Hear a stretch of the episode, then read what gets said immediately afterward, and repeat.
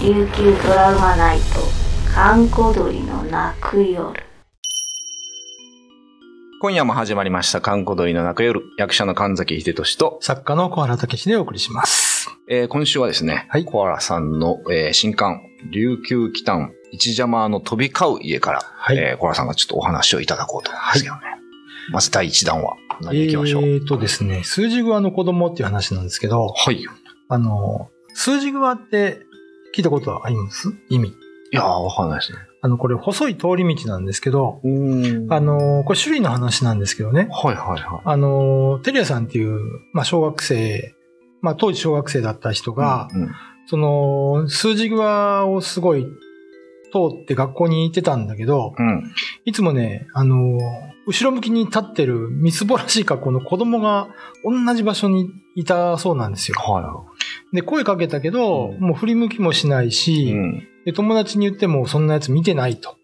あ、友達には見えない。そう、テレアさんには見えるんですよね。はいはいで、あの、必ず朝そこに立ってて、うん夕方とか昼間にあんまり姿見たことなかったんですけど、うん。ある時その学校の帰り道夕方ね、はい。 10月なんですけどう、ん。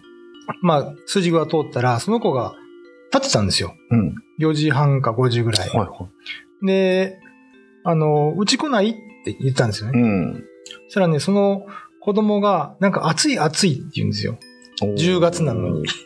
おなるほど。まあ、あの、じゃあうちでかき氷でもあるから食べなさいって言って、 10月なのに。 そう、家に帰って、はいはいなんかあの、キャラクターのついた、こう、手動のかきあ氷のーありますね、クマちゃんみたいなそうやつね、そうそう、あんなやつで、あの、子供にあげたんだけど、うん。あの、靴も履いてないし、うんなんか、体中そのすすがついたような、服だったんですよねう。はい。で、かき氷、まああげたんだけど、食べないんですよ。見つめるだけで。うん。で、あのーどうしたのって言ったら、うんここにいてもいいって子供が言ったんですね。はい言ったんだけど、口が動いてる気配がないんですよ。おでも声が聞えこえるというので、はいはいはい。い、いよって。お母さんにも内緒にしようかなって言ったら、うん。子供がう、ん。あのーまあ、昔の洋服ダンスですよ。うんうん。こう、観音開きにねあ。はいはい。その観音開きのフラスを開けると、いきなり中に入ってバーンって閉めたんですよ。おーで、すぐす、あの、テリアさんは洋服ダンス開けたんだけど、うん。いなくなっちゃったんですね、子供が。あ、炭素の中にいない。そうなんですよ。おーで、どこにいるんだろうと思って探してたらお母さん帰ってきて、うでん。もお母さんには言えないかうら、ん。あの、黙ってたんですけど、うんで、次の日ね、起きたらテリアさんがその、すごい熱を出してて、あ、そうなんですね。で、お母さんが不思議に思って、はいあんたこれどうしたのなんか変なことしなかったって言ったら、うんいや、実は子供が、あの、来て、洋服出すの中入っちゃったんだよ、つってあ、言っちゃったの ね。言ったんで言っ すてしまったのね。よ。で、匂い嗅いだらすごい焦げ臭いんですね、洋服ダンスの中が。おーはでお母さんは、いはい。うん。あの、あんた知ってんのって、今日何日かしてるって言ってああ昨日か。うん。何日って言ったら、10月10日って。うん那覇大空襲の日でいっぱい人が死んだんのよって。おーあんた変なの拾ってきたでしょって言って。なるほど。で、お母さんは、うんあの、洋服ダンス新しかったんだけど、はい。お札を貼ったまま、うん。粗大ゴミに出してます。 それから、まあ、子供が立つことはなくなったという話なんですけどね。ああ、まあ、10月とかいろいろありますよね。なるほどね。じゃあ、じゃあまあ、その空襲で、まあ、焼け、だから暑い暑いって言ってたってことですおそらくそうでしょうね。よね。子供の時ってね、なんか、うんまああの、見えないものが見えたりしますしね。そうそう今そう。から見えない子供考と、そうねね友達がね。ね、いたりとかしますからね。和樹さんそういうのはいなかったですかいや、どうかな。なんかもう、見たけど忘れてるのかもしれないです ね。普通にもう会ったことになってるのかもしれないですけどね。えーまあ、この話は、えっ、と、竹書房でしたっけはいが出てる、えー、小原武史一邪魔の飛び交う家に、えー収録されてますので、はいえーぜひ皆さん、えー一読いただければと思います。はい。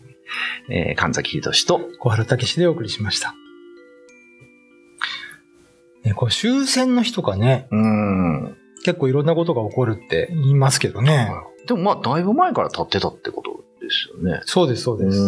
でもその日だけ夕方にも立ってたと。前はなんかあるんですかね。うん夕方で。なんか、目つけてたんじゃないですかね、その子にね。行行きたい。と。はいはい。 でも大抵こういうのをね、連れて帰ると熱出すんですよね、沖縄の子ってね。そういうのがあるんですね、やっぱりね。あの、キジムナーに触ったとか、はいはいはあの、ウタキにおしっこかけたとかね。みんな熱出してはい寝込むんですけど、い。うん。あのーまあ、10月10日は、多分県外の人あんまりね、考えたことないかもしれないですけど、はいはい。やっぱり那覇周辺はすごいもう焼け野原になってて、うん。あのー本当に国際通りから那覇の西側はね、うん。もう本当に大空襲で焼けてしまったので何千人も死んだんですよね。終戦記念日と10月10日はあまり気分がよろしくないっていう人がたまにいますかあーら、なるほどですね。この子はどどうしたのかなやっぱか、なんか、かき氷が食べたかったのか、うん、消えちゃったんですかねタンスに。いや、その10月10日だけいる子なのかなうん、まあいつもいたんだと思うんですけどね。まあたまたまその日に、まあついていったんでしょ うね。これ熱っていうのはあれですかええ別に、ずずっとうなされ、悪いもんじゃないんでしょでもやっぱり。なんか聞いてると。どうですかね。お母さんとしてはね、もうなんか心配だからもうタンスまで、まあ、捨てちゃってますけど。あの、お母さんはね、やっぱり女性は強いですよね。沖縄はねう。んお母さん、おばあちゃん。あのーその、野呂さんとかう、んユタも大抵は女性ですからね。ああ、そうですね。うん。おなり神っていう言葉があるんですけど、うん。沖縄にはその妹さんが一番強い。お兄さんが弱い。あ、妹が強いんですかおなり神っていうのはそういう意味ですね。へえ。だから、あの、家族でう、ん。お兄さんが首里の王様。うん。妹が、その、妻子を司る聞こえ王君になると。うん、そういううなんか構造があって。ん。へえ。まあ、あのー 現代の沖縄の社会も、そんな感じがしますよね。まあね、確かに。女性が強くてね。ね男性は家で泡盛飲んでるみた いな。ああ、でもだからそれってなんかモデルはあったんですかねお兄さんと妹のモデルがあるのかなそう、昔からそうみたいですよ、なんか。ううんん、小橋とかね。あ、そうかも。いや、長男なんですよね。うん。沖縄ってすごい長男大事ですそもうんなね。んですよ。長男なんですよ。ですよね。長男がうまくいかないとう、んその家計が耐えるというね。あ、そう。うあ、んあるんですね。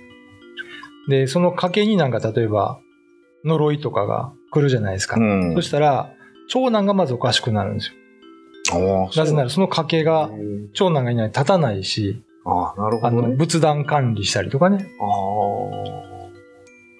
ああ。あの、これね、方言でね、チャッチュー仕組みって言うんですよ。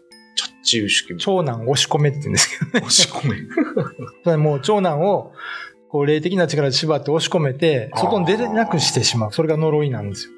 で、その家計を絶やすみたいな。ええ家計自体に呪いをかけるみたいな。そうなんですよだからそのチャッチュー仕組みになってしまうと、うんいろいろなんかね、上がりうまいって言って、こう、歌き回ったりとか、うん。そういうことをしないとそれが。が取れないみたいなね。うーん。そうも次男に引き継げないですかそうもうやっぱダメなのなん かね、次男とかね、例えば、とうとうめいてあるじゃないですか、位はい牌はいはい。あれは長男しか告げないっていう、その、鉄壁のルールみたいなのがあって、えー次男は告げない。まあ、長男が例えば、早く死んでしまうとか、うんうん事故した場合は次男が継ぐんですけど、うん。これ例えば長女とか告げないんですよね。ああ、そうなんですね。うん。へえそこら辺がちょっ。とあの、なんていうの、解消がないというか、 あの、まあ、頑固なんでしょうね。すごいですね。えーじゃあ、まあ、なんか、どんなポンコツの長男でも、ええ 長男は長男としして、そうなんですよ頑張らないといけないってことなんですね。えて。で、一回その、すごい論争が巻き起こってえ、ええ女がついてなんで悪いんだと。ああ、なるほどね。で、沖縄ですごい一大ムーブメントを起こしたことがあるんですよ。80年代、70年代ぐらいに。昨今のね。ウーマンリブ的なもんですか。そうちょっとですね。話が古いですけど。そうそうそうそ う。ありますよねあの、私も継ぎたい。ああ女性でなんで悪い。うん。でも結局これは、その、運動としてはなくなってしまって、うんまあ今でもそういう議論あるんですけど、はいはいはやっぱりなんか、長男が継ぐみたいなね、い。うん。ちょそういう雰囲気というか、なんか、なってますね。まあなかなか難しいです。まあでもやっぱり実質回してるのは女性ですからね。そうですね。やっぱりその野呂さんが女性っていうところもあるけど、やっぱり実質は回すのは、そうなんですよ。まあなかなか面白い。二重構造というか。そんな感じですよね。。うん。なるほどです。えー今夜のお相手は神崎秀俊と、小原武史でお送りしました。 YouTube のチャンネル登録高評価 Twitter のフォローよろしくお願いしますポッドキャストも配信中詳しくは概要欄まで。